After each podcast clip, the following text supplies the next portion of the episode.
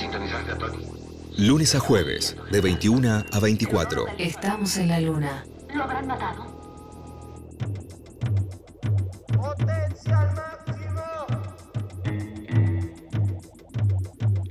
Seguimos en la luna por Nacional Rock 93.7 y llegó el momento. Sí, sí, sí, acabo de cargar el tanque. Lleva un tanque, claro que sí, es como ponerle este, gasolina a un grupo electrógeno. Es un poquito más grande que un grupo electrógeno, depende cuál, dice el señor en su casa, casi dormido ya a esta hora y tiene mucha razón. Nosotros les ponemos eh, nafta común. Nada de super ni simple. No, esta es la es una eh, espe- especial que tenemos. No, justamente no es especial, es común, porque funciona mejor. Si vos te pones con, este, con combustibles caros, terminás más lejos. Y no queremos ir tanto, tanto más lejos en el tiempo, queremos llegar a 1986. Te prometí un viaje a un show de Virus. Exactamente, vamos a ver a Virus a obras. Exacto, vamos a ir a obras todos juntos a vivir esta vivir justamente Virus Vivo se llamó el álbum de 1986 que recogió y fue recogido lógicamente eh, recitales de 1986 que sucedieron el 14 y el 16 de mayo mm, de ese año, el año de los campeones del mundo. Esto fue antes del mundial, así que había como expectativa más no festejo, no celebración. Es decir, en el aire se respiraba eh, maradonismo, pero con este, cautela. Lógicamente, acordate que había costado llegar al Mundial de México. Bueno, este virus, shows, obras. Y este disco que sale tiempo después, ese mismo año, fue un disco diferente. Porque a diferencia de los discos en vivo que solamente tienen material de ese recital, este disco trajo una canción nueva y no es una canción más. Digo, existen varios discos y no tantos a la vez que tienen canciones de estudio, sin ir más lejos, Rocas Vivas, el disco más vendido hasta que salió El Amor después del Amor. Este, hay discos que tienen canciones de estudio metidas ahí, también hay discos que son prácticamente grabados en estudio, disfrazados de discos en vivo, eso hay mucho. Otros que te dicen, bueno, pero hay material que fue grabado en la prueba de sonido, todo mentira. Pero bueno, también eh, tiene su lógica que vos embellezcas, ¿no? Exactamente, que vos maquilles un poco el disco en vivo. Bueno, el asunto con este disco es que trajo imágenes paganas, ¿no? Entonces, este, tengo entendido que no fue tocada en vivo, realmente no, no exploré esto, por lo menos las listas de temas que he visto no, no figura como tocada, fue una canción que estrenan eh, ya en el disco, ¿no? Cuando sale el disco en vivo, y fue el corte, fue todo, o sea, podrían haber metido el tema de haber, de haber sido compuesto un poco antes en locura, porque queda perfecto con ese disco. Y a la vez no es un disco que esté muy en sintonía para mí, por lo menos con Superficie de Placer. Tal vez porque Superficie de Placer es un disco conceptual, entre comillas, no sé, eh, tiene un sonido particular, todas las canciones se nota que están diseñadas para ese disco y tal vez lo del concepto, eh, y esto no lo digo con morbo, tal vez el concepto sea que Federico Moura se estaba despidiendo este, de su público. Entonces, no, no es un tema que para mí entre este, en superficie de placer, es un tema que está ahí, es un tema que fue eh, metido en un álbum en vivo y, y- y punto, ¿no? Nosotros vamos a ir a este recital, entonces, insisto, y si estás viendo en tu cabeza la tapa del disco Vivo de Virus de 1986, bueno, sacale el color negro y ponele el color rojo, porque este disco, eh, o sea, el momento que te voy a llevar del show, capta otros temas. Vos sabías que en el año 96-97 convocan al señor Mario Serra, en esa época hubo un regreso de Virus sin él, es decir, creo que estaba eh, el baterista de Juana la Loca, el ex baterista en ese momento de Juana la Loca, este, en la batería, eh, Aitor Graña, no me salía el nombre. Eh, estamos en la luna, en vivo, hasta las 12 de la noche, queda un rato no más. Este, te estaba contando entonces, hubo un regreso sin Mario, sin Ricardo, obviamente, el, el hermano de Mario que tocaba la guitarra en los primeros discos de Virus. Este, y bueno, lo convocaron a él, lo convocan de Sony. Sony saca este Virus Vivo 2 con todas las canciones que habían quedado fuera. El proyecto al principio era mucho más ambicioso que una segunda parte de un disco que había salido 11 años antes este, y que fue muy criticado en su momento porque le faltaban hits. Es decir, acá quiero profundizar también. Eh, mirá el lujo que se da Virus, los temones que tenía Virus en su repertorio siendo una banda joven, porque si vos en el 86 estás sacando tu primer álbum en vivo, tenés que tener eh, suficientes discos para hacer eso. Nadie saca un disco en vivo. Bueno, también hay casos, insisto, hay muchos casos muy raros, pero por lo general no sacás un disco en vivo si no tenés cierta trayectoria. El primer disco de Virus había salido en el 81, el segundo en el 82, tercero en el 83, así. Un disco por año, llegan este, a lo que sería el sexto disco en 1986 y bueno, sacan este disco en vivo. El disco Virus Vivo eh, dejó afuera muchos hits. A ver, si bien tiene hits, porque tiene hay que salir del agujero anterior, tiene Wadu Wadu, insisto, no en vivo, pero sí de estudio, tiene imágenes paganas. Al momento de salir era una canción desconocida, una canción eh, nueva, y si la hubieran tocado en vivo lo mismo, hubiera sido una canción que nadie conocía. Este, tiene pronta entrega, tiene una versión muy linda de ¿Qué hago en Manila? Y el resto son temas con potencia en vivo, porque la verdad que persuadida, de, sin disfraz, eh, son temones. Eh, después hay temas para fans, a mí, por ejemplo, Densa Realidad, la versión de, el disco en vivo, que le agregan como una, una, primera estrofa, una estrofa cero y todo un clima inicial nostálgico, medio tanguero, es hermosísimo. Es muy, muy superior eh, al tema que cierra Wadu Wadu, primer disco de Virus, que es un tema rápido, así medio punk, hablando de La Plata, La Plata con mayúscula, ¿no? De Citibelo, La Plata o alrededores, este, no del dinero. Eh, bueno, todo en el fondo habla de amor y un poco eh, del dinero puede ser que también.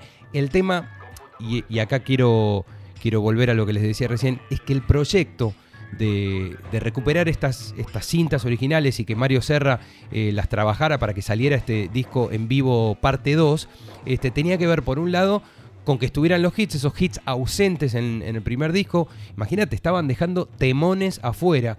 Este, y por otro lado, el proyecto era más ambicioso, te contaba, porque iban a salir también los demos este, de la banda eh, Las Violetas. Las Violetas era medio virus, ¿no? En el año 78, eh, un grupo de amigos eh, se juntaron para hacer una banda de rock, un rock protovirus y a la vez con un poquito de esta cosa que ellos escuchaban, de rock progresivo, o sea, ya está disponible para escucharlo. Vamos a escuchar este jueves en Estamos en la Luna, ya a propósito del Día Internacional del, del Vinilo, y no puedo anticipar mucho más.